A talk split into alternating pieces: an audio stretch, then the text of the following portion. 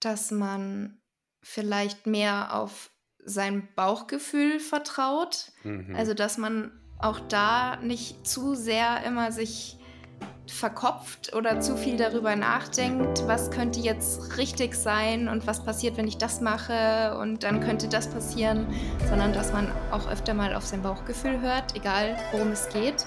Natürlich muss man immer so ein bisschen vernünftig vielleicht auch bleiben, aber ich glaube, man darf schon deutlich mehr darauf hören, als viele es machen.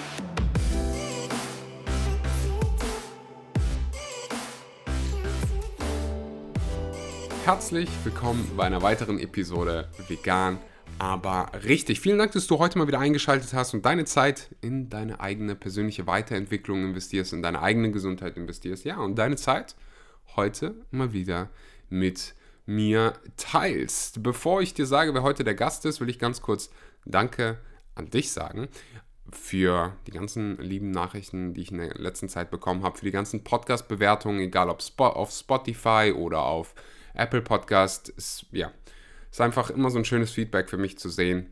Ist immer schön zu sehen, da stecken echte Menschen hinter den Download-Zahlen und ja, ich freue mich einfach immer über jede Nachricht und wollte einfach an dieser Stelle Danke sagen, weil das nicht selbstverständlich ist. So, der heutige Gast ist Laura Schulte. Sie ist Ernährungsberaterin, Content Creator, Coach und teilt ihr Wissen rund um die Themen Fitness, Ernährung, Sport, auf Social Media mit Tausenden von Menschen und heute mit uns. Wir sprechen über ihre Entwicklung im geschäftlichen Bereich, im persönlichen Bereich, also interessant für alle, die irgendwie ein Business aufziehen wollen, die sich selbstständig machen wollen, aber genauso auch für alle anderen. Aber da, da gibt es auf jeden Fall so einen kleinen Fokus drauf. Ich finde es super interessant, immer die Geschichte von Menschen zu hören. Wo kommen sie her? Äh, was waren so Herausforderungen? Wie haben sie die gemeistert? Und darüber sprechen wir heute. Wir sprechen unter anderem aber auch über Periodenverlust, wie sie damit umgegangen ist, wie sie ihre Periode zurückbekommen hat, was so weitere Tipps sind. Wir sprechen über Mindset.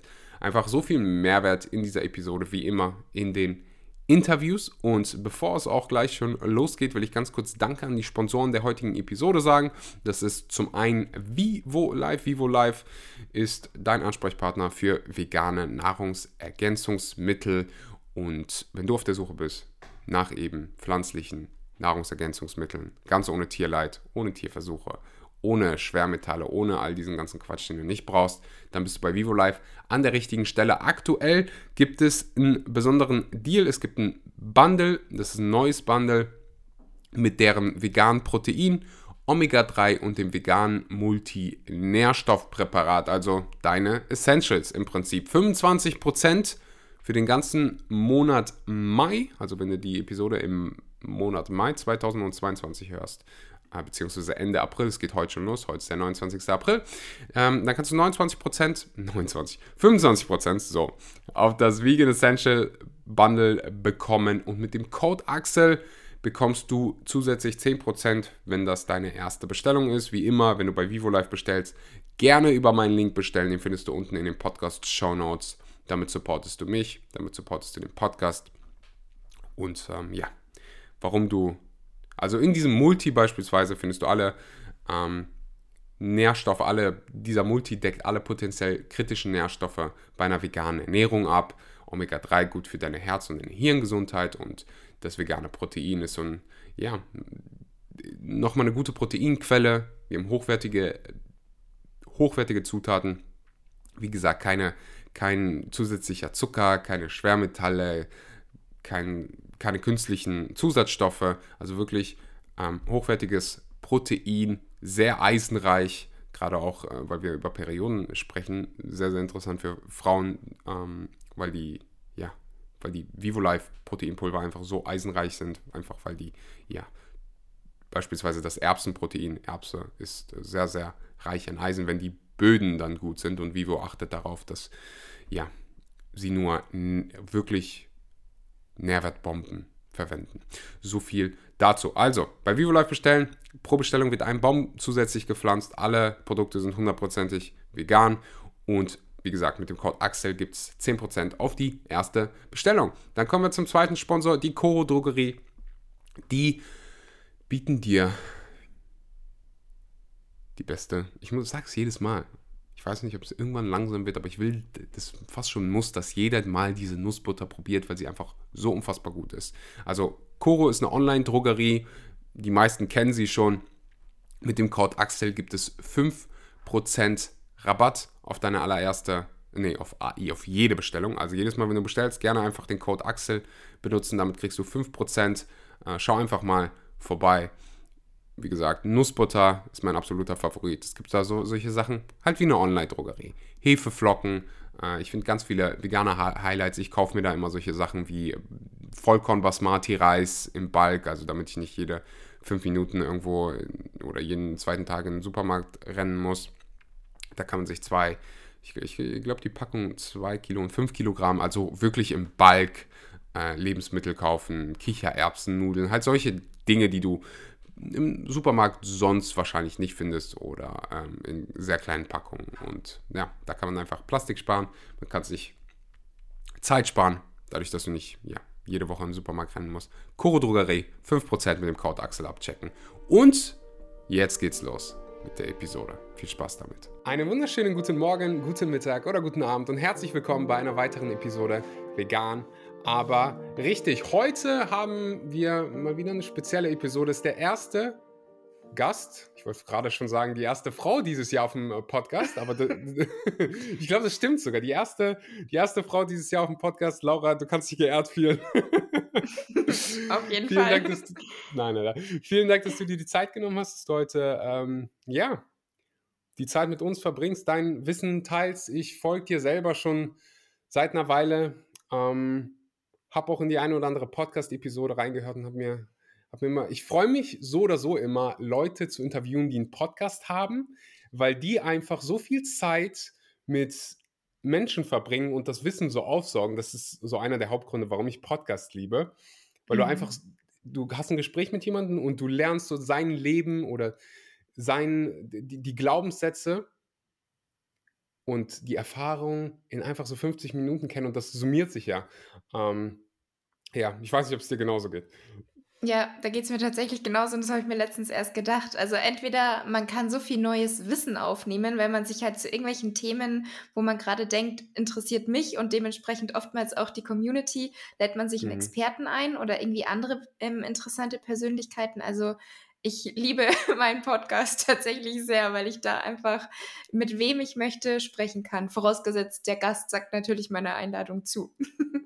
Ja, das stimmt auch. Ist auch nicht immer das Allereinfachste, die dann auch noch zu greifen und mhm. ähm, ja, irgendwie einen Termin zu bekommen, ist ja noch, noch mal was ganz, ganz anderes. Sprechen wir gerne nachher noch mal drüber. Ich würde noch ein bisschen vorher ansetzen, also bevor du ein Buch gesch geschrieben hast, bevor du einen Podcast ähm, angefangen hast, ich meine, bei dir ähm, auf der Seite sieht man, also du machst ja ganz viel Content so auch rund um deine Journey, wo du mal angefangen hast, gerade auch in Bezug auf dein Gewicht. Ähm, vielleicht nimm uns mal mit zu deinen Anfängen. Also bevor du mit Social Media äh, angefangen hast, bevor du Ernährungsberaterin warst. Ähm, mhm. Wie war Laura so drauf? Ähm, eigentlich ganz normal. Also fangen wir, fangen wir mal an, ähm, als ich mit dem Abi, also als ich mit der Schule fertig war, als ich Abi hatte, da wusste ich tatsächlich gar nicht so ganz, was ich machen soll. Und da habe ich auch, also da hätte ich damals noch nicht gedacht, dass es mal in Richtung Ernährung oder so geht. Da habe ich zwar schon auch Sport gemacht und ein bisschen mehr drauf geachtet, was ich so esse, aber ich hatte eigentlich kein Wissen dazu und auch keine konkreten Ziele oder sowas. Mhm. Ich habe dann erstmal ein soziales Jahr gemacht als Schulbegleitung, weil eine Freundin von mir das gemacht hat und sie hat halt gewusst, okay, die Laura weiß noch nicht so ganz, was sie machen soll. Hat sie mich gefragt, ob ich auch Lust habe und dann habe ich das einfach mitgemacht.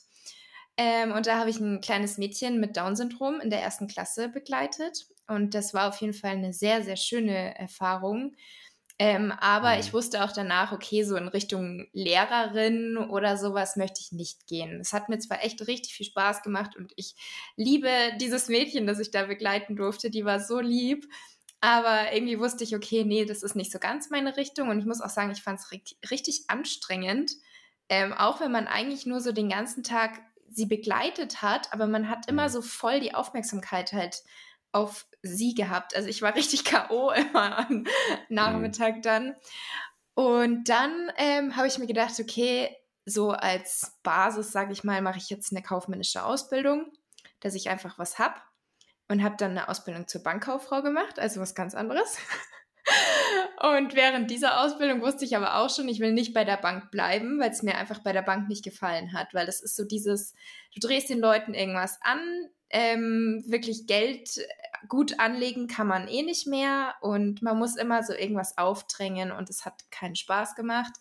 Also wusste ich, okay, danach werde ich wahrscheinlich studieren. Und dann habe ich BWL studiert, auch was ganz Klassisches, einfach weil ich immer noch nicht so ganz wusste, in welche Richtung soll es eigentlich gehen. Aber ich dachte mir halt, ja gut, mit BWL kann ich ja eigentlich alles machen. Da bin ich ja breit aufgestellt und kann mich immer noch irgendwie spezialisieren. Und mhm. während dem Studium, da ist dann eben das mit Instagram entstanden. Da habe ich dann auch während dem Studium schon die Ausbildung zur Ernährungsberaterin gemacht, weil ich mich da eben also da habe ich eigentlich so meine Leidenschaft für Sport und Ernährung entdeckt und muss halt auch dazu sagen, natürlich als Studentin hatte ich dementsprechend auch meine Zeit, die ich dann in Social Media reinstecken konnte. Also hätte ich jetzt irgendwie Vollzeit danach bei der Bank gearbeitet, hätte ich es vielleicht nicht in dem Maße schaffen können. Aber so hat sich das dann eben alles entwickelt. Krass, wie viele, ich habe gerade, als du geredet hast, gemerkt, wie viele Parallelen es gibt, weil ich habe auch eine kaufmännische Ausbildung gemacht und auch mehr so damit man so was hat. Mhm. Ich erinnere mich noch an die Zeit im Abitur. Äh, ich hätte auch fast äh, auf Lehramt studiert. Also irgendwie gab es schon immer so ein Interesse, so irgendwie Wissen zu vermitteln und irgendwie hat mir das Gefühl irgendwie geholfen. Und es ist witzig, wenn, wenn du es so gerade sagst, so, äh, dass du auch in die Richtung wolltest und heute hast du, ich meine, Ernährungsberaterin, einen ja. Podcast zu haben, der irgendwie auf Mehrwert basiert, ist ja auch ein Stück weit irgendwie Lehrer sein. So. Ähm, und ich hatte dann auch halt im Abitur dieses, ah, ich muss jetzt irgendwas machen, damit ich, damit ich was in der Hand habe. Mhm. Und wenn hm. ich heute so, und das ist dann wahrscheinlich meine Frage an dich, wenn ich heute so zurückgucke, denke ich so, oh Axel, warum hast du dir so einen Stress gemacht? Und warum hast du dich nicht direkt darauf fokussierst, was, was, du, was du eigentlich machen willst.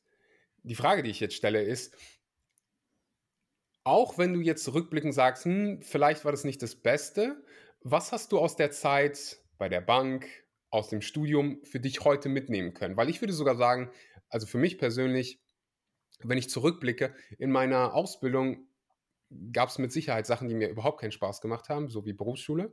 Aber ich habe zum Beispiel was über Verkaufen gelernt und das hilft mir heute irgendwie.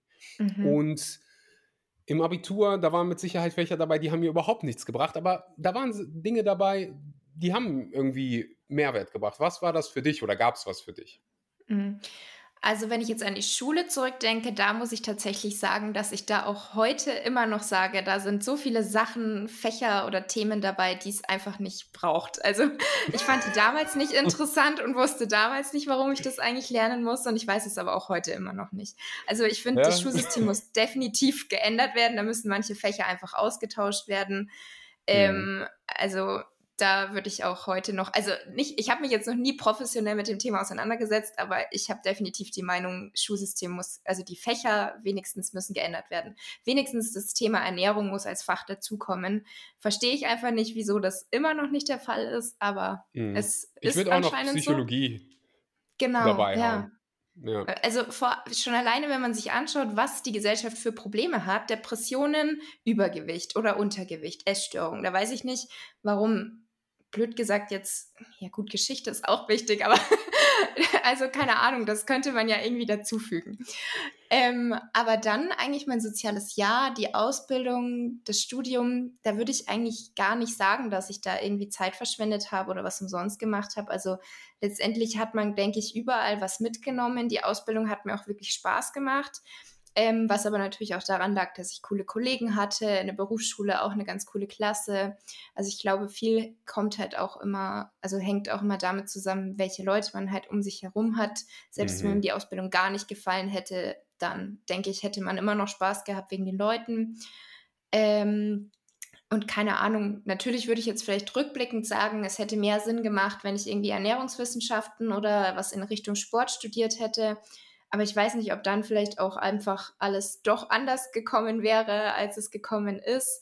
Und ja, deswegen glaube ich, ist alles ganz gut so, wie es war. Und jetzt bilde ich mich ja eigentlich, seitdem ich halt weiß, okay, das ist so meine Richtung, das interessiert mich, Sport, Ernährung, Gesundheit und auch Mindset. Seitdem versuche ich mich eben eigentlich in alle Richtungen immer noch so ein bisschen weiterzubilden. Also ich habe quasi noch nicht damit abgeschlossen, irgendwelche Ausbildungen zu machen. Mhm. Außer ähm, beschäftigst dich wahrscheinlich nicht nur mit, ich, bin gerade so zurück zur Matheunterricht, was haben wir da nochmal gelernt? Da habe ich mir damals schon die Frage gestellt, wo wird mir das irgendwann ja. mal was im Leben... das hat mir auch noch nichts gebracht. Also ich gebe dir, da, geb dir da recht, auch wenn wir, in, in, das muss man halt dazu sagen, in Deutschland ist es verglichen zu anderen Ländern, weil es ist schon ein Blessing, dass wir zur Schule gehen können und so ein hm. breites Wissen ähm, ja. vermittelt bekommen. Wir können verschiedene Sprachen lernen. Also es gibt schon viele gute Sachen, aber ich gebe dir vollkommen recht. Ich finde so ein mehr individueller, eine individuelle Herangehensweise wäre angebracht, so ja. in 2022. Ähm, aber ja, vielleicht kommen wir ja noch hin. So. Ja.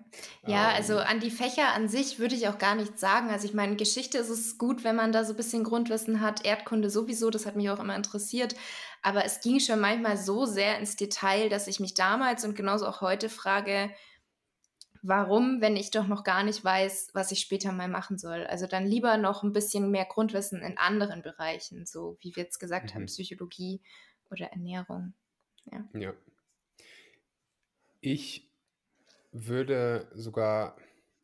Ist halt immer so, so eine Sache. Ich krieg die ich stelle die Frage zwar immer wieder.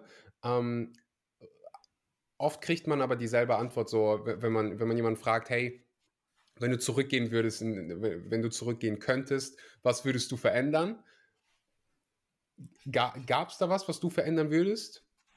Vergessen wir jetzt mal den Satz so, äh, alles hat so. Also ja. ich verstehe schon, man, man kann sich weiter, also das ist ja Teil der Reise gewesen. Mhm. Und ich bin mir sicher, ich wäre heute nicht da, wo ich bin, wenn, wenn ich nicht diese Ausbildung gemacht hätte, wenn ich nicht, ähm, keine Ahnung, nach meiner Ausbildung habe ich äh, bei der Post gearbeitet, um gleichzeitig, als ich so Instagram aufgebaut habe und Podcasts und sowas gemacht habe und noch kein Geld damit verdient habe, habe ich gesagt, okay, in der Zwischenzeit mache ich halt Vollzeit was anderes, also 40 Stunden bei der Post gearbeitet und dann äh, der Rest der Zeit halt dafür verwendet, ähm, mhm. Mehrwert zu verbreiten. Wenn ich mir beispielsweise so einen Ratschlag mit auf den Weg geben könnte, dann hab nicht so viel Angst davor, Fehler zu machen. Ich weiß nicht, ob das auch von der Schule so damals vermittelt worden ist, so äh, Fehler machen ist was Schlechtes, aber das wäre so mein Tipp an mich selbst. Hast du einen Ratschlag quasi an die junge Laura?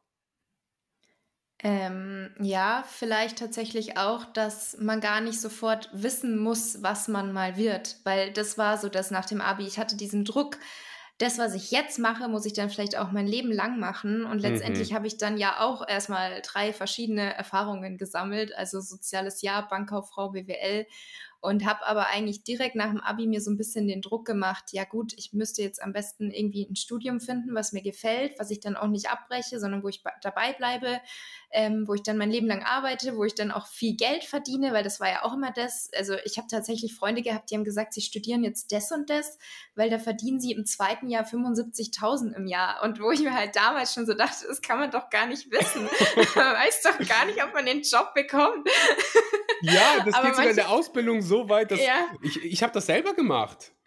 Es gibt da dieses Ausbildungsbuch, wo du durchblätterst und du entscheidest, also ein Kriterium ist wirklich, wie viel verdienst du in der Ausbildung? Und da sprech, mhm. spricht ja. man dann zwischen, so bei dem einen Beruf kriegst du irgendwie 500 und bei dem anderen 750 und du denkst dir so, wow, bei dem kriegst du aber 750. Wenn, ich, wenn man so zurückdenkt, so, so was für ein Schwachsinn. Ich habe tatsächlich auch so gedacht. Also Bankkauffrau war eine der bestbezahltesten Ausbildungen. Ja, ich wäre auch also nicht. Ich hätte nicht Versicherungskaufmann ja. ausgewählt, wenn ich nicht äh, die Verdienstmöglichkeiten gehabt hätte, die es da gibt. So, mhm. ganz ehrlich. Ja. Aber rückblickend betrachtet so, oh, das ist doch die Zeit, wo du, wo Geld so am unwichtigsten wahrscheinlich für die meisten ja. ist, weil du eh zu Hause wohnst und ob mhm. du 500 oder 700 verdienst, so. Pff. Ja. Aber ich wollte dich nicht unterbrechen.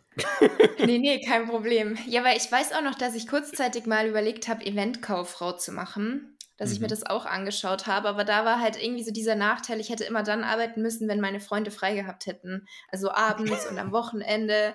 Und dann dachte ich mir, okay, wahrscheinlich macht mir das dann auf lange Sicht auch nicht so viel Spaß und dann ist es halt die Bank geworden. Mhm. Genau, also ja, was ich rückbetrachtet der andere, der kleinen Laura sagen würde, ähm, dass sie sich halt nicht so einen Druck machen muss und man nicht sofort wissen muss, was es wird und es sich oftmals auch einfach ergibt. Also ich glaube, bei ganz vielen Leuten ist es so, dass die mal ursprünglich was ganz anderes gemacht haben und mhm. dann irgendwie doch einen ganz anderen Weg eingeschlagen haben. Mhm. Das, das ist was, was ich für meinen Gästen äh, ganz oft höre und auch so meine, mhm. eigene, meine eigene Einstellung ist so, mach dich nicht so verrückt. Du musst nicht mit 18 wissen, was du für den Rest deines Lebens machst. Das ist so. Ja. War bei allen, bei, ich kann mich noch daran erinnern, bei allen in der Stufe war das so verankert, so wir müssen jetzt herausfinden, was wir den Rest für unseres Lebens machen, was für einen Beruf wir machen. Und warum so mit 18? Ja. Es gibt so viele, die mit 40 noch nicht wissen, was die den Rest ihres Lebens machen wollen. Das stimmt. Äh, Habe ich 14 Und oder 40 gesagt? Beides. 40. Äh, 40. 40, sehr gut. Nee, das, das ist das, was ich meinte. So ganz viele Erwachsene ähm, kommen irgendwann an den Punkt, wo die sagen, so, das macht mir jetzt gerade eigentlich keinen Spaß mehr. Ich glaube aber, viele wagen dann nicht den Schritt, irgendwas Neues auszuprobieren, weil wir so ja. tief in uns verankert haben, dass Fehler machen oder was Neues ausprobieren irgendwie was Schlechtes ist und mhm. unsicher und was ist, wenn das passiert und das passiert. Ähm, aber ja. Ja, ich glaube, Unsicherheit ist da, glaube ich, ein ganz großes Problem. So, ja, was ist, wenn ich dann nichts Gutes finde, nichts Neues finde oder kein Geld verdiene, was auch immer. Also so Angst vor der Unsicherheit ist, glaube ich, bei vielen so das Hindernis. Definitiv. Und das war, hm. das kann man ändern. Ich erinnere mich noch an, an, an meine Kindheit, also ich hatte, hat, mir wurden auch diese ganzen Werte vermittelt, die wir hier gerade beschrieben haben. Dieses, hey, such dir einen sicheren Job, bau ein Haus, hab eine gute Familie und dann sei ruhig bis zur Rente und wenn du in die Rente gehst, dann kannst du vielleicht irgendwie in die Türkei, auf Malle, dir irgendwie die Sonne auf den Bauch scheinen lassen. Also so war ich auch drauf und ich erinnere mich noch so, meine erste Freundin, mit der ich sechs Jahre in einer Beziehung war, die hat so mit Social Media angefangen, mit Fotografie, die war so, bevor, also als es so gerade angefangen ist, so die beste Zeit überhaupt um irgendwas zu starten, wenn noch keiner da ist. Ähm, ich weiß noch, wie ich ihr gesagt habe, aber hey, das ist so unsicher und wie willst du denn da Geld verdienen? Und heute, ich habe so viele Freunde, die irgendwie Foto, irgendwas mit Fotografie, Videografie machen, mhm. die so viel Geld machen, aber noch viel, viel wichtiger, die wachen morgens auf und haben Spaß so in ihrem Job.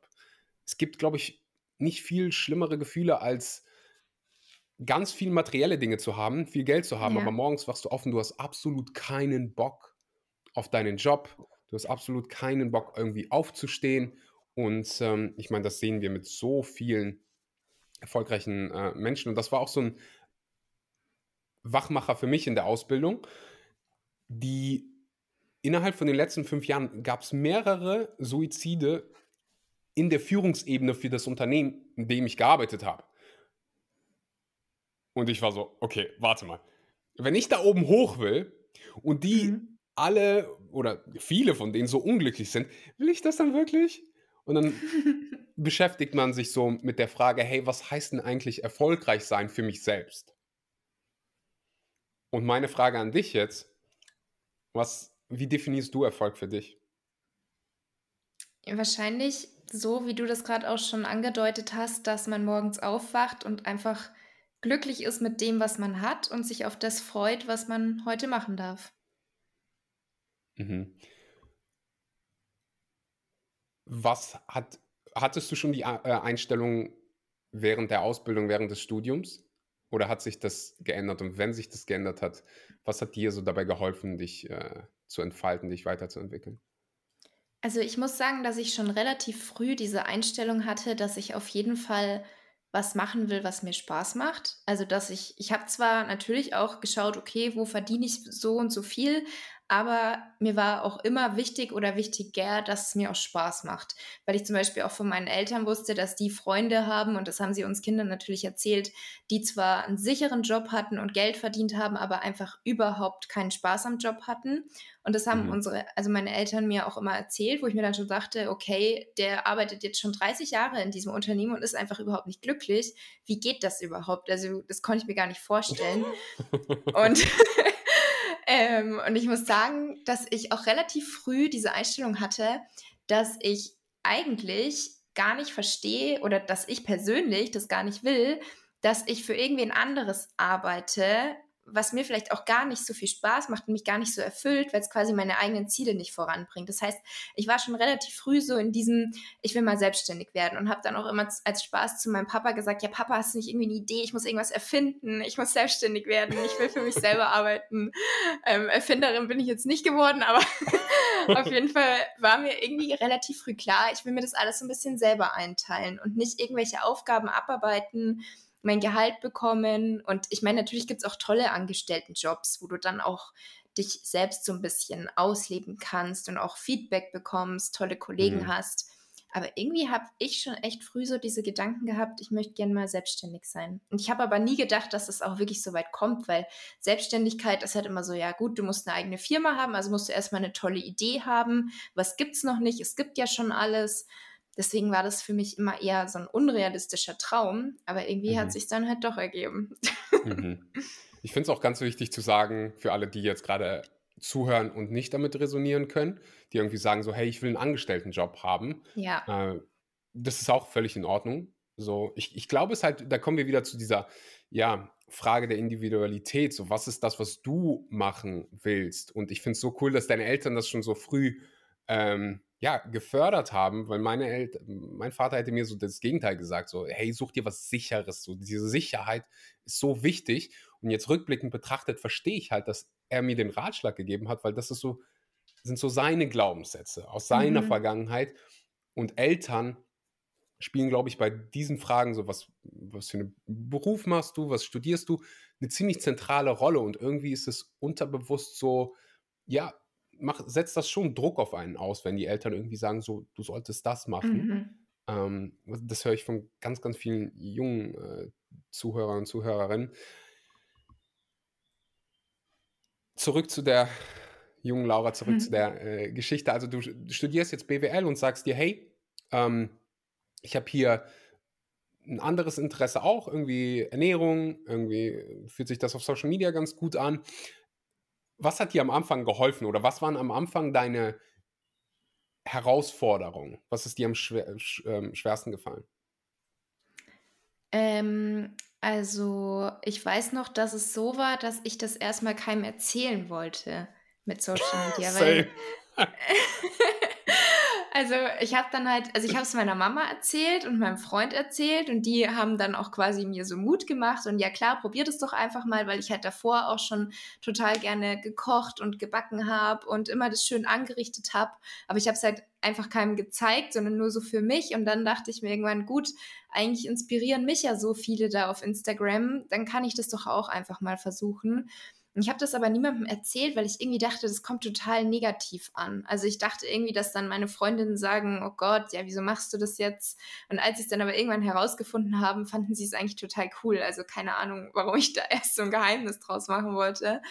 Ähm, ja, und Herausforderungen an sich, dass man halt merkt, okay, man muss da wirklich viel Zeit reinstecken. Also damals war es trotzdem noch komplett was anderes als heute. Da war das einfach nur, du musst ein Foto haben, du musst dir überlegen, was schreibst du für einen Text und postest das Foto. Da gab es noch nicht die Story, da gab es keine Reels, da gab es auch noch nicht dieses am besten noch auf TikTok, Podcast und YouTube aktiv sein. Mhm. Ähm, aber da war schon allein dieses täglich ein Foto haben und täglich was posten. Aber ich habe da halt von Anfang an diese Regelmäßigkeit drin gehabt. Also ich habe mich auch wirklich dran gehalten und jeden Tag irgendeinen Beitrag hochgeladen.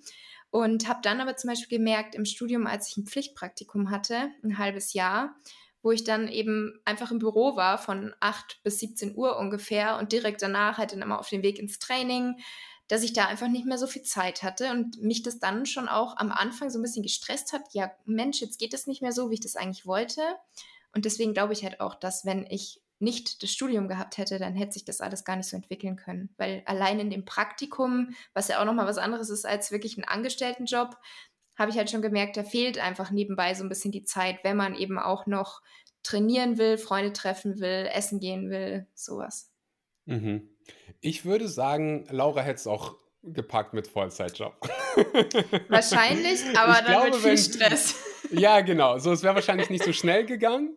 Aber mhm. ich glaube, wenn wenn du wirklich in diese Muss-Situation kommst und dir ist sowas wichtig und du brennst für ein Thema so und das merke ich bei dir, dann findet man einen Weg. Ja. Und oft unterschätzen wir so komplett, was wir eigentlich machen können.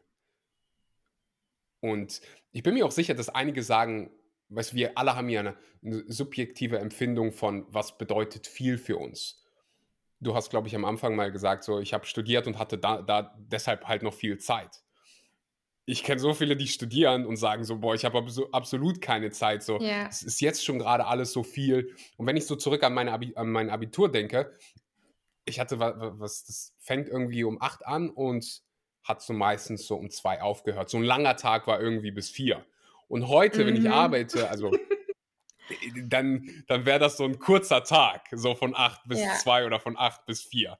Und es wäre nicht viel. Es wäre so, okay, heute habe ich es mal ruhiger angehen lassen.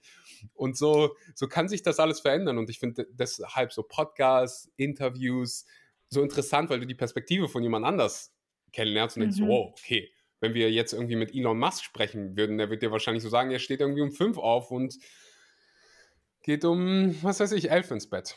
Ich glaube, mhm. mittlerweile hat er, nimmt er auch Schlaf wieder, wieder wichtig, ist äh, okay. wieder ernst. Ich glaube, der hatte mal ja. so eine Zeit, wo er nur vier Stunden. Aber ja, ähm, ich glaube, die Hauptkernaussage ist so, wenn, wenn du, wenn dir irgendwas so extrem wichtig ist, dann findest du einen Weg, dann gibt es dann gibt's eine, eine Lösung. Ähm, inwiefern hat sich dein Körper äh, weiterentwickelt? Ich weiß, du sprichst sehr viel darüber und ich glaube, das ist ein Thema, was sehr viele irgendwie berührt, was wichtig für die ist, aber wir einfach kaum darüber sprechen und auch da gibt es wieder die Parallele. Ich war als Teenager so unfassbar schlank und habe von so vielen irgendwie, Menschen haben immer gedacht, ich wäre irgendwie magersüchtig, weil ich halt wirklich so dünn war. Ich habe wenig gegessen, oft halt so irgendwie so Pizza und Fastfood, habe aber so viel Sport gemacht, so viel Fußball gespielt, dass ich halt einfach die ganze Zeit im Kaloriendefizit war. Und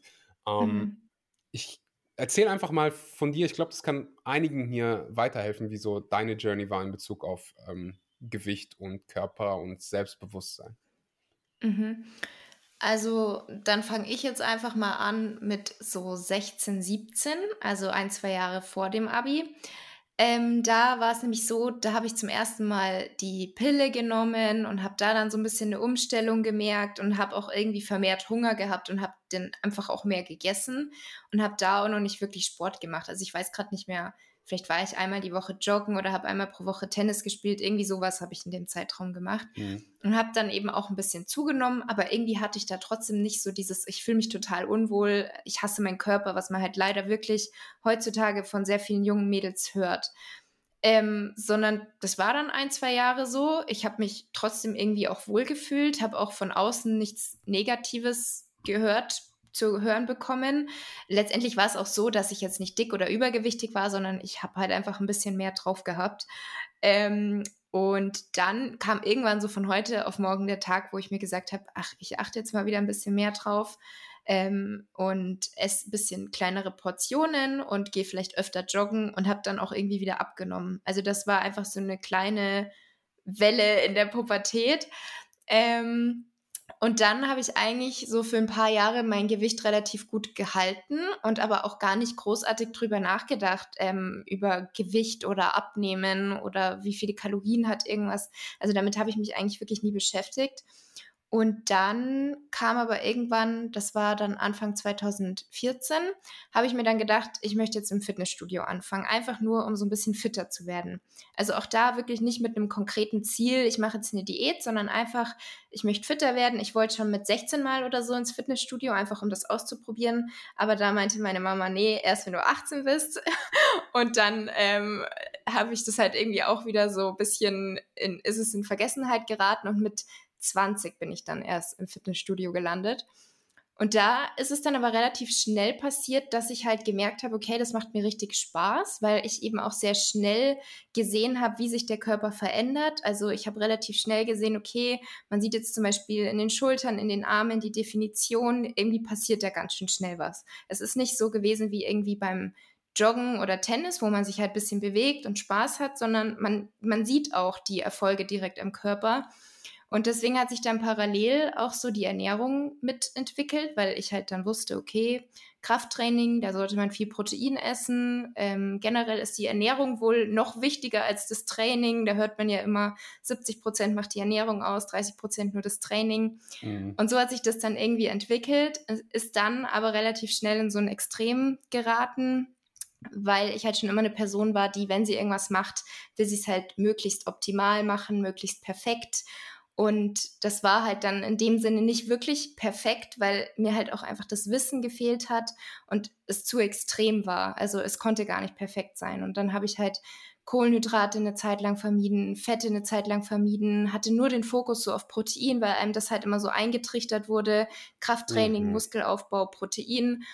Und bin dann auch ähm, unbewusst in einem Kaloriendefizit eine lange Zeit gewesen, hatte dann einen sehr niedrigen Körperfettanteil und dann war ich da halt so drin in dieser Spirale. Mhm. Ja. Es ist sehr, sehr wichtig, sich am Anfang die Informationen mhm. von guten Quellen zu holen. Deswegen finde ich es äh, also mir so unheimlich wichtig, ähm, ja, die richtigen Bücher und sowas zu empfehlen, weil ähnlich wie bei dir, wurde mir am Anfang, ähm, also was war meine Informationsquelle? YouTube war meine Info Informationsquelle. Und da hat man halt auch gehört, sowas wie, äh, bevor du schlafen gehst, am besten irgendwie 500 Gramm Magerquark essen, ähm, weil da ist ganz viel Casein drin und das wird langsam vom mhm. Körper aufgenommen und das, deshalb ist es so gut für deine Proteinsynthese. Ganz viel einfach Halbwissen und ähm, gefährliches Halbwissen teilweise du warst dann an dem Punkt, dass du niedrigen Körperfettanteil hast, hattest und du sprichst ja auch ganz offen über ähm, deinen Periodenverlust, der damit äh, ja, einherging. Und ich erinnere mich noch einmal an diese Umfrage, die ich gestartet habe. Und ich habe so viele Nachrichten von Mädchen bekommen, die durch genau dasselbe gehen und sich, ja, ich kann mir einfach bin keine Frau, ich kann mir das wahrscheinlich nicht vorstellen, ähm, wie sich das wirklich anfühlt. Äh, ich kann nachvollziehen, dass, dass das einen stresst, keine, seine Periode nicht zu bekommen. Also mich hat es auch schon öfter mal gestresst, wenn irgendwie meine Freundin ihre Periode nicht bekommen hat, aber da aus anderen Gründen. Du weißt, was ich meine. ja. ähm, was hat, erzähl mal so über deine Journey und äh, was hat dir geholfen, sie wiederzubekommen? Mhm. Also erstmal habe ich das ja lange Zeit gar nicht gewusst. Also ich wusste tatsächlich, glaube ich, zwei Jahre lang gar nicht, was ich da eigentlich gerade mache. Also wie gefährlich es auch sein kann, dass ich jetzt so einen niedrigen Körperfettanteil habe und dass ich fast täglich Sport mache und eben nicht ausreichend esse. Mir war das einfach überhaupt nicht bewusst damals, dass das irgendwelche Risiken hat. Ähm, und dadurch, dass damals eben auch wirklich noch keiner irgendwie offen darüber gesprochen hat, war das Thema gar nicht so präsent. Also jetzt heute, also mir ist es zum Beispiel auch super schwer gefallen, damals über meinen Periodenverlust zu sprechen, weil ich hatte zwar ein Buch, in dem das Thema so richtig offen behandelt wurde. Es war aber englischsprachig. Das heißt, ich hatte irgendwie das Gefühl, in Deutschland auf Social Media spricht keiner darüber. Ähm, und habe deswegen tatsächlich auch so hin und her überlegt, erzähle ich das jetzt oder erzähle ich es nicht. Aber weil ich ja dann die Sportpause gemacht habe, dachte ich mir, okay, ich muss es ja irgendwie erklären, warum ich hier gerade was verändere. Mhm. Und dann habe ich eben auch so viele Nachrichten bekommen, dass es Mädels ähnlich geht. Und da habe ich dann halt auch gemerkt, okay, es ist sehr, sehr gut gewesen, dass ich mich dazu entschieden habe, das jetzt offen zu besprechen. Ähm, auf jeden Fall habe ich es aber eben damals erst gar nicht so wirklich gewusst oder gemerkt. Und erst als, erst als ich dann die Pille abgesetzt habe, ähm, was auch einfach so war, weil ich einfach weg wollte von Hormonen. Da habe ich dann gemerkt, okay, die Periode kommt nicht sofort. Ich wusste dann, das kann ein bisschen dauern, bis sich der Körper da wieder eingependelt hat. So drei bis sechs Monate sollte man dem Körper Zeit geben. Ähm, wusste aber auch damals nicht, dass es vielleicht besser gewesen wäre, mit ein paar Kilo mehr und in einer stressfreien Zeit die Pille abzusetzen, weil auch da kann man hier natürlich darauf achten, wann man sie absetzt. Und dann ist sie aber eben auch nach diesen paar Monaten nicht gekommen. Und dann erst habe ich auch damit angefangen, mich so ein bisschen mit dem Thema auseinanderzusetzen, habe auch bei Ärzten diverse Tests gemacht, ob vielleicht irgendwas nicht stimmt weil ich wollte halt auch noch nicht so wirklich, ich wusste es vielleicht irgendwo tief in meinem Inneren schon, dass es mit meinem Sportpensum, mit meinem Essverhalten zu tun hat, dass die Periode nicht kommt, dass die Hormone nicht im Gleichgewicht sind. Aber ich glaube, ich wollte es einfach nicht einsehen und habe deswegen immer nach anderen Ursachen gesucht. Also habe mhm. immer weiter geschaut, woran könnte es liegen, so nach dem Motto, ich selber bin nicht schuld, sondern es ist irgendwas anderes. Ich muss nichts verändern, irgendwas von außen ist es und am besten ein Medikament und alles passt wieder, so nach dem Motto. Mhm. Und das hat dann auch ganze zwei Jahre gedauert, bis ich dann halt an den Punkt gekommen bin, ähm, wo ich gemerkt habe, okay, es liegt an mir selber. Ich muss was ändern, ich muss zunehmen, ich muss den Sport reduzieren, weil das halt wahrscheinlich enormen Stress in mir ausgelöst hat, weil ich mich auch so ein bisschen selber damit um, immer unter Druck gesetzt habe. Und dazu hat unter anderem eben auch dieses Buch geführt, was ich dann damals entdeckt habe. Das hieß No Period, No What. Ist geschrieben von einer Ärztin, die eben selber davon betroffen war, sich dementsprechend sehr viel mit dem Thema beschäftigt hat und dann eben all diese Erfahrungen und auch Studium, Studien zum Teil in diesem Buch geschrieben hat.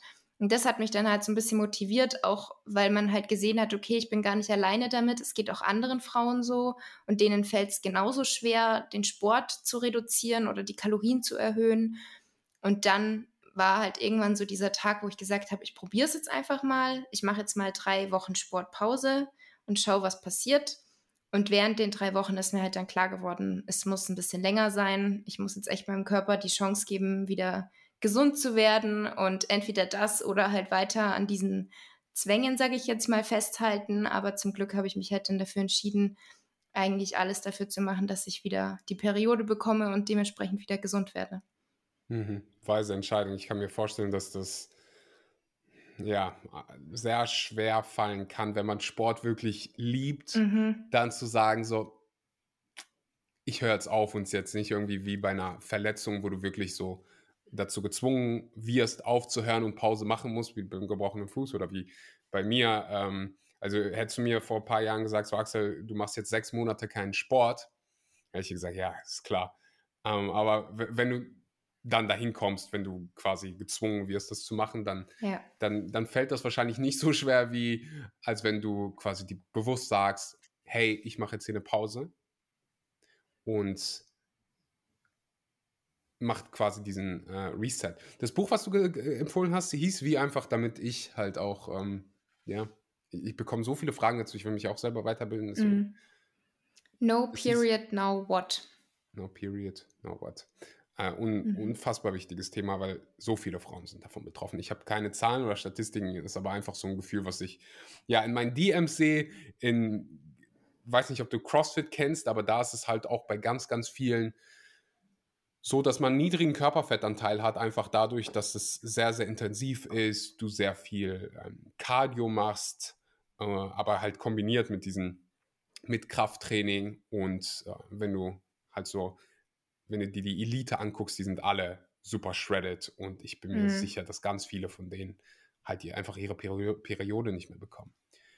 Und ähm, ja, ich glaube, unsere Ängste sind dafür da, dass wir sie nicht ignorieren, sondern wir uns mit denen beschäftigen und darüber sprechen und nur so kann man die dann noch irgendwann so auflösen. Wenn ja. man nicht eins im Leben gelernt hat, wenn man vor irgendwas Angst hat oder Furcht, dann heißt es oft, du solltest dich da mit einer Sache auseinandersetzen und nicht davon irgendwie probieren wegzugehen, weil dann wird es oftmals irgendwie schlimmer. Und ich würde sogar behaupten, dass diese Emotionen gar nicht notwendig schlecht sind, sondern irgend, irgendwie dir dienen. So, wenn du beispielsweise, weiß nicht, dir Stress machst, weil äh, nächste Woche du die Steuererklärung abgeben musst, dann kannst du auch sagen, so, hey, cool, äh, irgendwie mein Körper erinnert mich daran, hm, da ist doch was, was ich noch erledigen soll, weil ansonsten mhm. gibt es irgendwie negative Konsequenzen für mich. Ja. Und ähm, ja, so viel dazu. Und was würdest du sagen, hat dir geholfen dabei, neben diesem Buch, zu sagen, hey, ist in Ordnung, wenn ich jetzt zunehme? Oder war das, ist dir das leicht gefallen? Das ist mir überhaupt nicht leicht gefallen. Also das war eigentlich so auch mein größtes Hindernis, weshalb es auch so lange gedauert hat, bis ich überhaupt was verändert habe. Ähm, aber irgendwie habe ich es dann geschafft, dass ich mir halt einfach wirklich bewusst gemacht habe, dass jetzt meine Gesundheit wichtiger ist, als irgendwie, dass ich jetzt meine Körperform halte. Weil mhm. ich habe mich halt schon sehr stark damit identifiziert, auch, dass ich einen durchtrainierten Körper hatte, dass man mein Sixpack immer gesehen hat und dass ich so schlank und trainiert aussah. Und das war halt sehr schwierig am Anfang davon loszulassen. Aber als ich dann damit angefangen habe, ist es mir quasi wirklich von Tag zu Tag leichter gefallen. Und ich habe mir halt wirklich aber auch immer wieder selbstbewusst machen müssen, warum ich das mache und dass es sich auch am Ende lohnen wird. Und was mir persönlich zum Beispiel auch geholfen hat, war natürlich das, dass ich das offen kommuniziert habe auf Instagram. Also, dass ich da wirklich ganz offen mit den anderen Mädels in meiner Story drüber gesprochen habe und auch erzählt habe, an dem Tag geht es mir gut, an dem Tag geht es mir nicht so gut und dass es ganz normal ist, dass man sich eben auch mal unwohl fühlt. Und ich hatte dann ja auch angefangen, am Anfang ähm, so ein bisschen wie so eine Art Tagebuch zu schreiben, dass ich mir jeden Tag selber auch ein bisschen aufgeschrieben habe, ähm, wie es mir irgendwie ging oder was ich verändert habe oder je mehr ich mich damit auseinandergesetzt habe, weil mich hat das Thema halt dann irgendwann auch richtig interessiert, also auch von der Theorie her, warum brauche ich eine Periode, was sind die Risiken, wie funktioniert das überhaupt? Also ich wusste davor auch gar nicht so genau, wie der Zyklus überhaupt funktioniert. Irgendwie habe ich mich damit nie auseinandergesetzt. Und das war halt dann anfangs so ein Tagebuch und daraus ist dann quasi auch mein Buch entstanden, was dann eben wie so die deutsche Variante war. Also natürlich nicht so wie das No Period, No What, weil das ist, wie gesagt, von einer Ärztin geschrieben und auch teilweise mit Studien. Aber irgendwie hat mir auch das geholfen. Deswegen sage ich das auch zum Beispiel gerne als Tipp, dass man einfach so seine Erfahrungen und sein, seine Gedanken so ein bisschen aufschreibt, wie so eine Art Tagebuch. Und ähm, das hat mir auch einfach geholfen, dass man selber das so ein bisschen reflektiert auch. Mhm hilft mir auch, ich glaube, man nennt das Dumping oder sonst was, ähm, seine Gedanken, seine Ängste einfach mal auf Papier bringen, weil das dann fällt, so ist es bei mir, dann fällt mir es leichter einfach so eine objektive Wahrnehmung der Situation irgendwie zu erarbeiten, weil oft ist es so im Kopf, man hat diese Stimmen und die Gedanken und man, man weiß einfach nicht so, was passiert jetzt gerade. Und Journaling einfach mal aufschreiben, wie geht es einem gerade, ja. was, was sind so gerade die Ängste? Da ist man wieder bei dem, sich damit ein, einfach mal auseinandersetzen, hilft einfach dabei, eine Lösung für die Situation zu finden. Und ich glaube, du stimmst mir zu, dass fast für jedes Problem irgendwie, was, was du hattest in deinem Leben, was ich hatte in meinem Leben, gab es immer irgendwie eine Lösung. So. Mhm. Wenn man, wenn man äh, daran glaubt, dann, dann finde ich, gibt es immer irgendwie ja, einen Weg daraus. Ich habe am Anfang darüber gesprochen, jetzt werde ich wahrscheinlich ein bisschen eigensinnig. Ich will über, äh, ich will über deinen Podcast sprechen und äh, ja, einfach schauen, was, was waren vielleicht Gäste, was waren Momente, die dir in Erinnerung geblieben sind, wo du gesagt hast, das, das, ist, hat, das ist bei mir definitiv mal, das war so ein Wow-Moment. Ähm, der hat was in mir bewegt? Puh, das ist eine schwierige Frage. ich kann es dir ehrlich gesagt gar nicht sagen. Also ich, ich liebe eigentlich jedes einzelne Interview, weil es immer interessant ist. Manche Gäste lade ich mir auch öfter ein, mhm. ähm, weil ich auch einfach merke, da macht es Spaß, ähm, sich auszutauschen oder weil die einfach zu bestimmten Themen viel wissen und dann lade ich mir die öfter ein. Manches sind wirklich klassische Interviews, bei anderen entsteht so ein richtiger Austausch, kommt natürlich auch immer ganz aufs Thema drauf an, weil wenn es wirklich ein spezielles Thema ist und derjenige ist der Experte, dann kann ich da nicht viel zu beitragen, als meine Fragen zu stellen. Ähm, aber ja, also ich kann da jetzt nichts Bestimmtes hervorheben, sage ich jetzt mal. Aber mhm. wie wir am Anfang schon gesagt haben, ähm, macht es mir selber einfach total viel Spaß, da selbst immer was dazu zu lernen und dieses Gespräch halt dann quasi auch zur Verfügung stellen zu können und anderen dieses Wissen oder diese Erfahrungen auch einfach ähm, verfügbar zu machen. Mhm. Gibt es Podcasts, die du gerne hörst, die dich inspirieren? Das kommt immer ganz aufs Thema drauf an. Ich muss sagen, zur Zeit ähm, finde ich irgendwie nicht mehr so wirklich welche, die mich interessieren oder die mir gefallen. Deswegen bin ich jetzt gerade auch auf, auf Hörbuch umgestiegen mhm. ähm, und höre da gerade Erfolg ist eine Gewohnheit. Ich glaube, so heißt es. Und das gefällt mir richtig gut. Mhm. Ähm, und ja, bei den Podcasts ist es immer total phasenabhängig und auch ich je nachdem, also ja, mal interessiert mich mehr so Thema Mindset oder ähm, ja, sowas in die Richtung. Dann mhm. manchmal suche ich eher speziell nach Folgen zum Thema Ernährung. Aber da mache ich jetzt zum Beispiel auch gerade eine Weiterbildung. Vielleicht will ich auch deswegen nicht zusätzlich noch was irgendwie anhören, beziehungsweise oft ist es dann so, dass nichts Neues mehr für mich dabei ist, was natürlich irgendwie auch gut ist. was heißt, ich weiß doch schon relativ viel, aber ähm, manchmal, ich, ich habe halt gerne immer wieder was Neues, was Spannendes und gerade finde ich irgendwie nicht so gute Episoden. Mhm.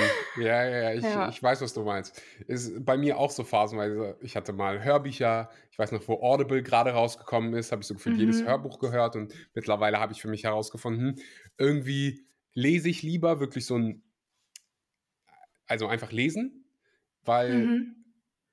ja, ich weiß nicht, das hat sich einfach so ergeben, so einer meiner Lieblingsgewohnheiten, die ich abends mache und äh, wahrscheinlich, weil ich mein Handy nicht irgendwie bei mir haben will, so ganz spät abends oder neben, neben dem Bett. Ich finde das äh, immer entspannender, irgendwie was zu, lesen, äh, zu lesen. Aber da gab es auch bei mir mhm. Phasen. Ich weiß noch, ich habe mal, äh, bin für ein paar Jahre um die Welt gereist, so als Backpacker. Und da habe ich einfach so viele Hörbücher gehört. Also jeden Tag Stunden, wenn du irgendwie, ja, ich bin durch Indien beispielsweise gereist und da gab es so, wenn du von der einen Seite zur anderen willst, dann dauert es mal eben 30 Stunden mit dem Zug. Mhm. Und dann mhm. dauert die Zugfahrt 30 Stunden und dann, ja, hörst du dir einfach ein paar Hörbücher an und habe einfach so viel von dem Wissen durch Hörbücher. Was äh, vielleicht auch für dich interessant war, äh, ist, ich habe gerade einen neuen Podcast entdeckt von, ähm, oder neuen Content, ich glaube, es gibt es auch auf YouTube, von ähm, David Sinclair heißt er, glaube ich. Der spricht ganz viel über ähm, Stammzellen. Der ist so ein, also der beschäftigt sich den ganzen Tag damit, wie können wir älter werden? Wie können wir mhm. länger gesund leben?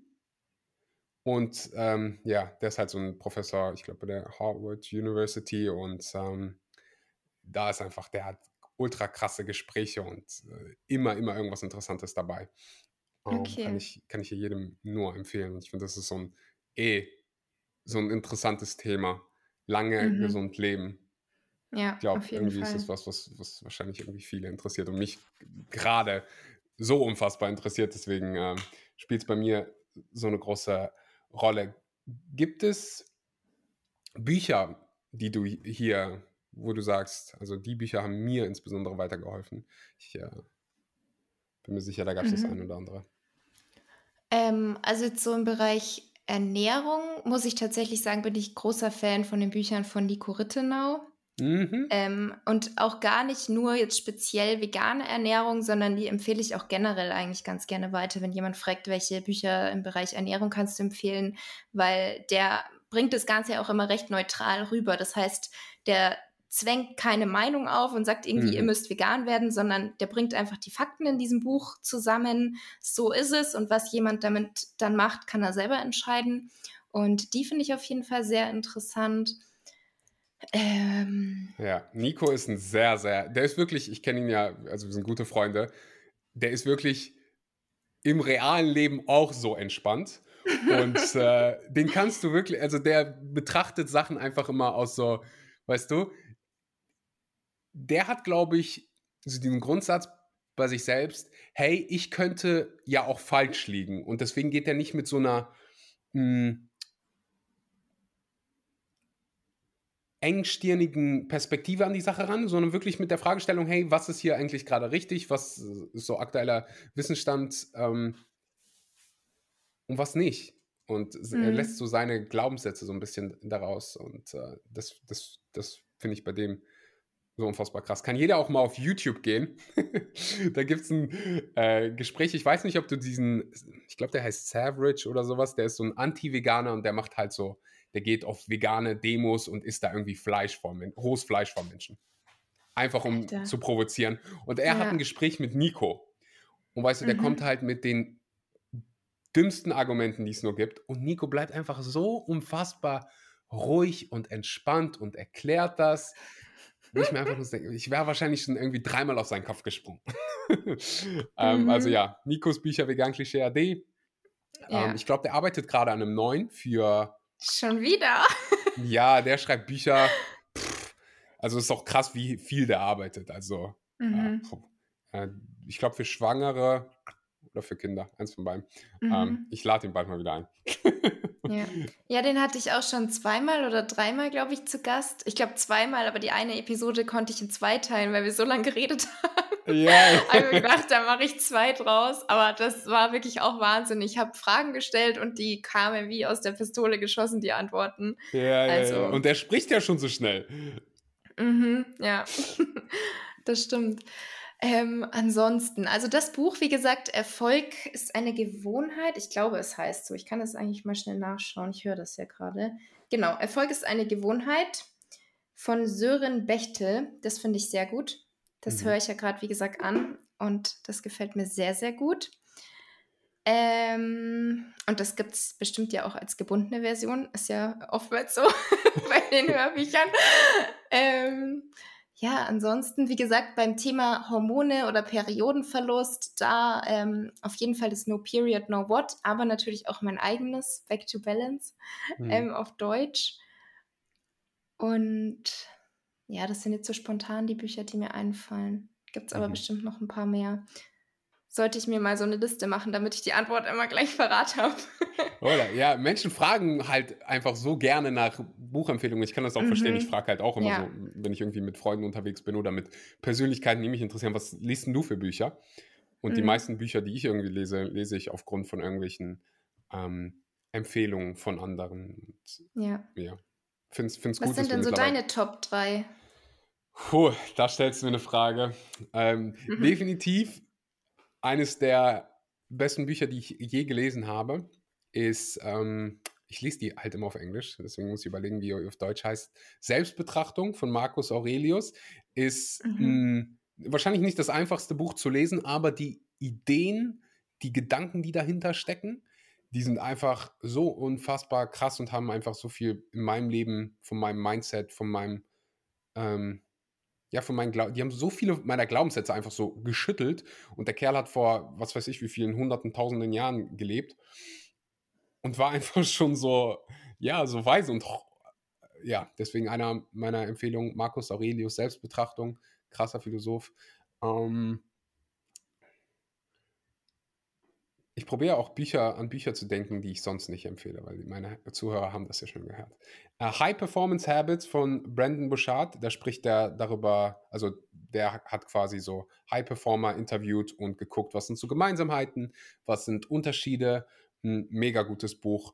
Und dann, weil es so ein wichtiges Thema ist, Money Master the Game. Und ähm, das ist ein Buch, was mir unheimlich geholfen hat von Tony Robbins. Die müsst ihr einfach mal googeln, die gibt es auch alle auf Deutsch. Äh, mhm. Aber einfach, weil ich aus einem Umfeld oder in einem Umfeld groß geworden bin, wo Geld immer so ein Tabuthema war, sprich bloß nicht über Geld. Und ähm, irgendwie war immer wenig da.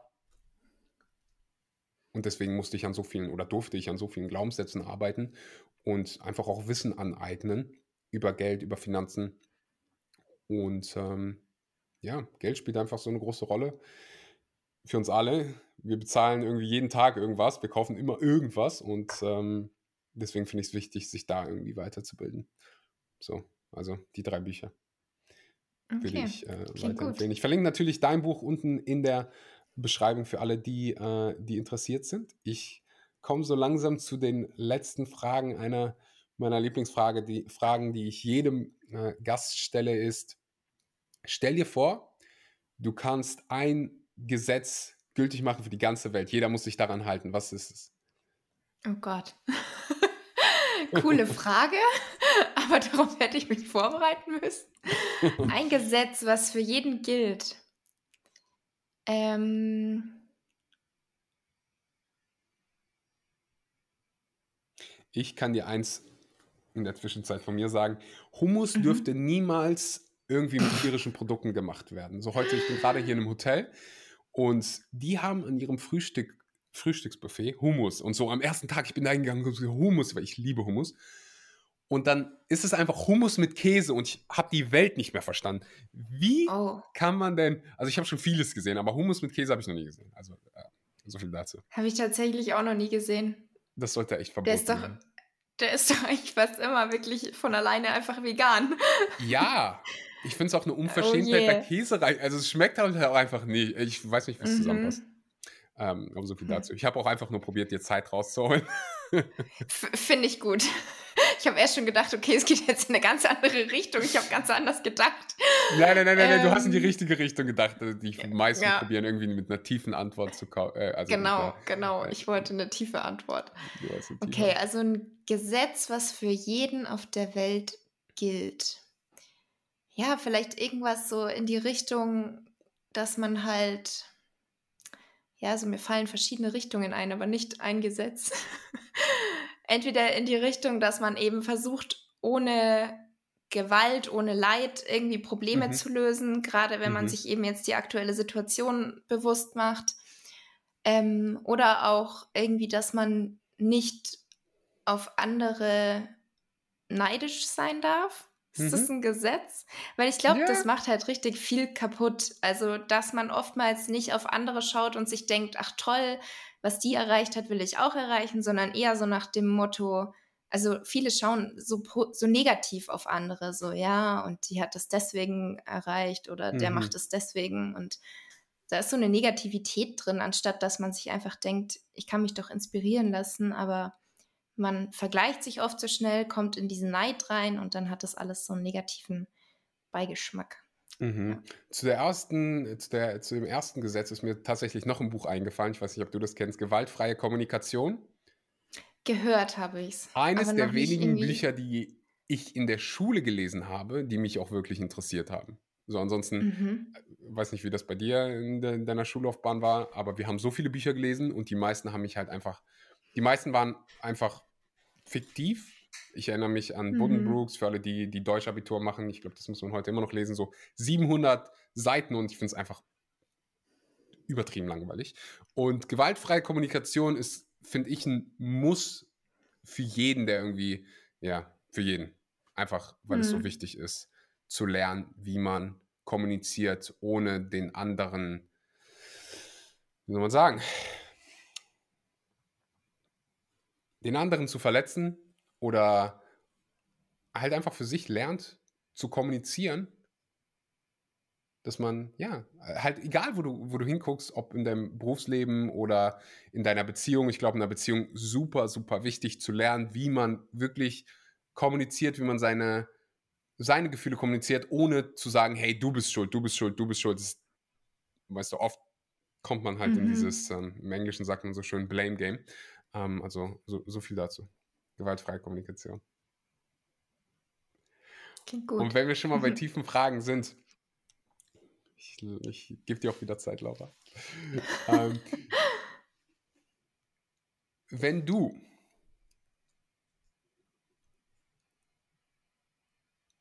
sagen wir, am Ende deines Lebens angekommen bist und dein Instagram wird gelöscht, dein Podcast wird gelöscht, deine Bücher werden irgendwo, die findet man auch nicht mehr. Und du darfst Menschen drei Weisheiten von dir mitgeben, die in deinen Büchern waren, die irgendwie auf Social Media waren. Ähm, was sind deine drei Weisheiten, die du irgendwie in deinem Tagebuch hinterlässt für mhm. die Menschheit, für deine Familie? Mhm.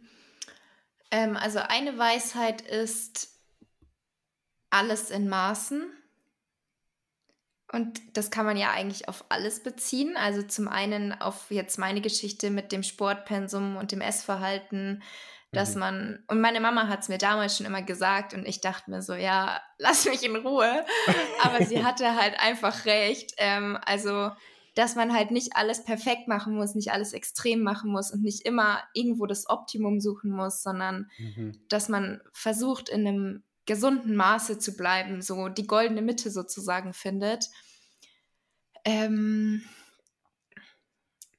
dann noch eine Weisheit,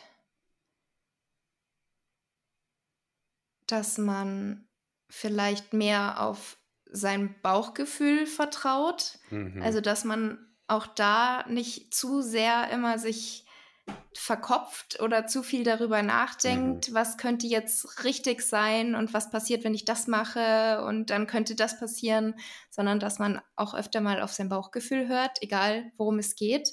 Natürlich mhm. muss man immer so ein bisschen vernünftig vielleicht auch bleiben, aber ich glaube, man darf schon deutlich mehr darauf hören, als viele es machen. Ja, so die Intuition. Ähm, da genau, ich die sogar Intuition. mal eine Challenge gemacht. Mir weil du mir, du, du bist es schuld, Laura, dass ich so viele Bücher empfehle. ähm, nein, da gibt es ein Buch, das heißt die 5-Sekunden-Regel. Und da gibt es halt die Challenge in diesem Buch und ich habe es wirklich durchgezogen. Es ist krass, wie viel sich verändert. Probiert es mal aus für die nächsten sieben Tage, wenn ihr irgendwie eine Intuition habt, was zu tun, was zu sagen. Dann überlegt nicht lange, sondern 5, 4, 3, 2, 1 und macht's einfach. Es ist, es ist wirklich krass, wenn du mal merkst, so wie viele Gedanken, Ideen du eigentlich hast, aber die nie aus dir rauskommen, weil du dir irgendwie überlegst, so, hm, vielleicht ist es falsch, vielleicht ist es was Dummes, was ist, wenn das passiert? So gerade mhm. wenn ich an mhm. meine Schulzeit denke, ist mir tausendmal passiert, dass ich irgendwie die, die Antwort wusste, aber mir dann so, hm, soll ich jetzt aufzeigen, soll ich nicht? Ist es eventuell falsch? Und dann hat irgendjemand dasselbe gesagt. Ich habe gesagt, ja. Oh, was doch, ja, so jeder kennt's. Aber mhm. warum nicht einfach, und warum nicht einfach sagen? Und selbst wenn es falsch ist, du lernst mehr, es bleibt bei dir kleben wenn du dann die richtige Antwort hörst, weil du weißt, oh, okay, ich habe es jetzt irgendwie falsch gesagt, beim nächsten Mal will ich es dann auch irgendwie besser machen. Mhm. So wirklich auf ja. seine Intuition zu hören, das wäre bei mir auf jeden Fall auch dabei. Intuition. Mhm. Egal bei was, also auch wieder eigentlich intuitiv essen, intuitiv handeln, intuitiv Sport machen, dass man da eben wirklich mehr auch auf den Körper hört ja, das hätte ich jetzt auch als drittes vielleicht sagen können, aber zählen wir es mal noch zum zweiten. auf den Körper hören und eben mit dem Körper arbeiten und nicht gegen ihn. Das machen mhm. leider so, so viele. Also schon alleine, also ich bin auch beim Thema Diät eigentlich der Meinung, wenn man sich frisch und ausgewogen ernährt und wirklich versucht, also klar, dieses 100% intuitiv ist sehr wahrscheinlich in der heutigen Umgebung nicht möglich. Ähm, aber deswegen ist es eben auch wichtig, dass man so ein bisschen Wissen über Ernährung hat, über die Lebensmittel und da einfach bewusste Entscheidungen trifft. Und wie gesagt, es muss nicht die perfekte Ernährung sein, die zu 100 Prozent clean ist, sondern eben zum Großteil. Und ich glaube, wenn man sich zum Großteil eben nährstoffreich, frisch und ausgewogen ernährt, dann wären gar nicht so viele übergewichtig und dann braucht man auch gar keine Diät. Und eine Diät ist halt oftmals wirklich so gegen den Körper arbeiten, sonst würden ja auch nicht so viele Diäten scheitern. Aber ja, ähm, das noch zu dem Thema. Finde ich mega spannend. Ich stelle mir halt dann in diesem Moment, also für mich macht es absolut Sinn, wenn du mir das jetzt so, so sagst. Ja. Ich stelle mir dann halt so die Frage, wenn, und ich weiß die Antwort nicht, wenn ich das jetzt jemandem sagen würde, der wirklich, keine Ahnung, irgendwie 50 Kilo Übergewicht hat, wenn ich dem jetzt sage, hey, ist intuitiv. Bevor du was isst, bevor du zu einem Lebensmittel greifst, stell dir die Frage, wie wirst du dich danach fühlen? Ich weiß nicht, ob das bei denen so, so ankommt oder ob das, weißt du, was ich meine? Mhm. Ob die das dann genauso fühlen und falls nicht, so was, was sind so die, ja, ich will nicht sagen Ausreden, was sind so die Gründe, warum dieses Verständnis nicht da ist? Ist es wirklich das Nicht-Wissen oder ist es dieses, man, ja, hatte nie die Erfahrung, sich gut zu fühlen mhm. durch Ernährung ja. oder man kennt den Unterschied ja. nicht. Ich finde es me mega spannend und ähm, ja. Mhm. Glaub, das ja, ich glaube, das ist es vielleicht, dass viele das noch gar nicht kennen oder also ich glaube, viele haben halt so eine so eine Grund ja nicht Abneigung, sondern verschließen sich diesem Thema gegenüber. Und viele suchen ja auch immer die Schuld bei irgendwas anderem. Ich habe keine mhm. Zeit für gesunde Ernährung, ich habe keine Zeit mhm. für Stress, äh, für ähm, Sport und ich habe so viel Stress und deswegen ist es so. Oder ich glaube, bei vielen ist auch, also ich glaube, es ist oftmals auch gar nicht dieses, das Essen schmeckt so gut, ich habe so viel gegessen, deswegen bin ich jetzt übergewichtig, sondern dass es viel mehr immer irgendwie mit emotionalen Gründen zu tun hat, warum jemand überhaupt dahin gekommen ist, wo er ist. Und mhm. das wird halt dann oftmals auch nicht ähm, behoben. Deswegen bin ich auch immer nicht so ein Fan von diesen keine Ahnung, Anti-Heißhunger-Tipps oder Diätrezepte, weil das ist halt irgendwie wie so eine Art Symptom Symptombekämpfung. Also mhm. die Leute kriegen dann kurzfristig irgendwie kalorienarme Ernährung, nehmen ab, aber das eigentliche Problem, warum sie vielleicht, also es ist natürlich nicht bei allen so, es ist super individuell, aber das eigentliche Problem, warum sie vielleicht so übergewichtig geworden sind, das wurde ja noch nicht wirklich angepackt. Also da wurde ja noch nichts gemacht an der Ursache. Also wenn sollte das vielleicht parallel passieren, aber ich glaube, bei vielen ist es halt eher irgendwie dann Ernährungsumstellung und dann geht es ihnen eine Zeit lang gut, weil sie halt einfach kalorienärmer essen. Aber irgendwie ist halt dieser Trigger, den sie damals hatten, immer noch vielleicht vorhanden. Mhm. Ja. So ein bisschen vielleicht auch die Geschichte, die man sich selbst so erzählt. Du hast es gerade angesprochen, mhm. oh, ich habe die Zeit nicht. Und die Menschen mhm. glauben das ja auch wirklich. Ja, genau.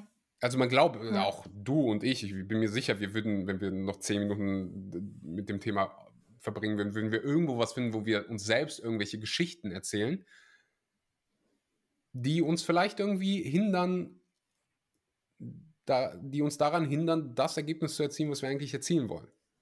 Mhm. So, und bei vielen hört ja. man halt irgendwie dieses, dieses Zeitthema, das habe ich auch bei mir in der Familie ganz, ganz oft so, hey, ich habe einfach keine Zeit, mich gesund zu ernähren und dann, weißt du, die meisten haben so einen ganz normalen 9-to-5-Job und ich, dann, weißt du, ich denke mir natürlich im ersten Moment so, okay, du arbeitest die Hälfte von mir und ich finde die Zeit. Ähm, aber im zweiten Moment denke ich, dann probiere ich dann auch natürlich irgendwie empathisch zu sein und so, okay, das ist so die Geschichte. Das sind so die Glaubenssätze. So, man hat keine Zeit. Mhm. Aber wenn man dann, das ist so das, was ich dann häufig so sage, so, okay, lass uns mal deinen Tag ausschreiben, so von morgens bis abends, wie du deine Zeit verbringst. Und oftmals und ich meine, mit den 99% der Fällen findet man da irgendwie die Zeit, wo irgendwie Netflix geschaut wird oder, ähm, mhm. keine Ahnung, man irgendwie absolut gar nichts macht, durchs Handy scrollt oder so. Ähm, da findet man häufig was. Aber ja, ja so viel dazu. Das stimmt. Ähm, ja, jetzt muss ich noch was Drittes sagen, gell? Eine dritte Weisheit, die ich hinterlasse. Ah, ich finde das gell. Ich finde das, ihr, ihr, sagt gell, oder? Gell? Gell? Ja. Wie sagt ihr? Ne? Gell. Ähm, ich, finde es immer so, so, so, sympathisch. Ich weiß ja, gar nicht, glaub, wo, wo die Grenze gezogen wird, weil in manchen Bundesländern sagt man ne. Mhm. Von den anderen sagt man gell, gell, ne. Und im Sauerland, da kommen meine Eltern ursprünglich her, da sagen sie woll. Woll? Das habe ich noch nie gehört. so, irgendwie, ähm, jetzt haben wir schon ganz schön lang gesprochen, Woll. Wirklich? Okay. Ich dachte, ich habe Deutschland schon gesehen, aber anscheinend nicht. Nee, das sagt man da. Ähm, ja, was sage ich jetzt noch? Was habe ich jetzt gesagt? Alles in Maßen, auf die Intuition hören. Und dann würde ich vielleicht noch sagen, Mhm. Ja, versuchen irgendwie was Positives zu hinterlassen. Also, dass jeder versucht irgendwie so ein bisschen bei seinen Mitmenschen oder generell auf der Welt, also man muss ja nicht gleich der Weltretter werden, aber dass man einfach versucht, ähm, was Positives zu geben, was zu hinterlassen oder jeden Tag irgendwie ähm, versucht, ja, anderen was mitzugeben, aber da halt auch aufpasst, dass man nicht zu viel Energie da reinsteckt, andere von irgendwas zu überzeugen. Also das ist zum Beispiel bei mir oft noch so, dass ich gerade bei engstehenden Personen versuche, irgendwie was zu verändern, wo es aber gerade einfach nicht geht, also wo die mhm. anderen vielleicht einfach nicht wollen, wo ich dann aber meine Energie reinstecke und versuche zu überzeugen und mir denke, aber es ist doch gut und macht es doch so. Aber man muss, glaube ich, auch einfach manchmal akzeptieren, wenn die anderen Personen das jetzt gerade so machen, wie sie es machen wollen. Auch wenn das aus meiner Sicht vielleicht nicht der optimale Weg ist. Aber das muss man halt, glaube ich, akzeptieren und deswegen einfach versuchen, möglichst viel mitzugeben, möglichst viel zu bewirken.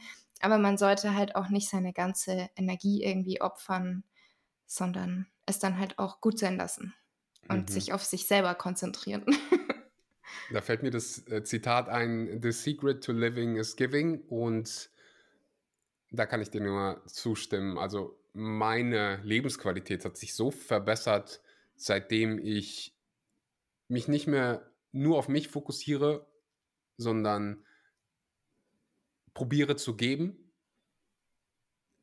und ja, einfach jeden Tag irgendwie probiere, ob das jetzt irgendwie was mit meinem Beruf zu tun hat oder in meinem privaten Leben, so einfach zu geben. Und das ist so einer der schönsten Gefühle, die es überhaupt gibt. Das Leben mhm. von jemand anderem besser zu machen oder jemandem ein Kompliment zu machen. Und du, ich weiß nicht, wie es bei dir ist, aber ich liebe zum Beispiel es viel mehr Menschen eine Freude, ein Geschenk zu geben, als ich selber. So, weil, ja. wenn ich jetzt irgendwie ein Geschenk bekomme. Und wenn, wenn das hier bei uns wahrscheinlich allen so, wenn wir irgendwie gute Nachrichten bekommen, so das was das erste, was du machst. Vielleicht freust du dich für drei Sekunden, aber dann willst du es teilen. Du willst es mit jemand anderem ja. irgendwie mitgeben. So, ich erinnere mich gerade, wie ich meinen Führerschein bekommen habe und das erste, was ich gemacht habe, so meine Geschwister anrufen, so, hey, ist passiert, ich habe endlich meinen Führerschein, nachdem mhm. ich zweimal nicht bestanden habe. ähm, so, und äh, ich finde, das ist, das, ist, das ist perfekt, um die Episode zu beenden. Mhm. Ähm, The Secret to Living is Giving. Vielen Dank, Laura, für deine Zeit. Danke Dank auch an dich für die Einladung. Für, für, für, dein Sein, dass du es mir so leicht gemacht hast. Es ist wie so ein bisschen wieder ins Fitnessstudio gehen. Weißt du, ich habe jetzt sechs Monate keine Interviews mehr gemacht oder sehr, sehr selten. Jetzt habe ich seit einem Monat wieder dran. Und es ist einfach schön, wenn man jemanden hat, mit dem, äh, ja, mit dem es so viel Spaß macht zu sprechen. Also äh, vielen Dank, Laura. Ähm, jeder, der jetzt zugehört hat und irgendwie mehr über dich lernen will, äh, lernen will und mehr über äh, das ganze Thema Gewicht zunehmen, einfache Rezepte, ähm, du findest die Links unten in der Beschreibung. Laura, vielen Dank und ähm, ja, ich freue mich, dich irgendwann. Ich habe Laura, das ist ganz, ganz wichtig für alle, die, die jetzt zuhören und irgendwann mal in München landen. Das habe ich Laura vor, bevor, der, bevor wir aufgezeichnet haben mitgegeben. Unbedingt mal Dr. Drule in München abchecken. Beste vegane, einer der besten veganen Pizzen, die ich in meinem Leben gehört habe, äh, gegessen habe. Werde ich mir auf jeden Fall mal anschauen. Und danke auch an dich für die Einladung. Hat wirklich sehr viel Spaß gemacht. Sehr, sehr gerne. Und falls dir die Episode gefallen hat, teile sie gerne auf Social Media, teile sie mit mir und Laura, damit wir äh, Danke sagen können. Ähm, also markiere uns gerne. und ich würde sagen, einen wunderschönen guten Morgen, guten Mittag oder guten Abend und bis zum nächsten Mal. Ciao, ciao.